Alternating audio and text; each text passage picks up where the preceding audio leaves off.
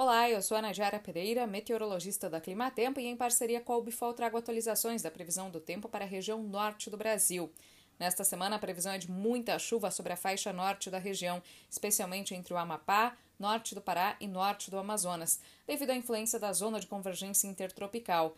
Nestas áreas, a previsão para chuva persistente e volumosa, com acumulados que podem ultrapassar 100 milímetros em algumas localidades até o próximo final de semana.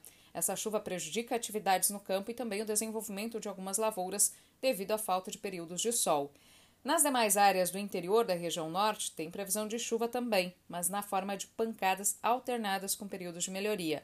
Em áreas entre o Tocantins, sul do Pará, sul do Amazonas, Rondônia e Acre, os volumes de água devem variar de 30 a 50 milímetros nas áreas mais atingidas. É uma chuva que ajuda na manutenção da umidade no solo, mas como ocorre alternada com períodos de melhoria, também possibilita as atividades no campo.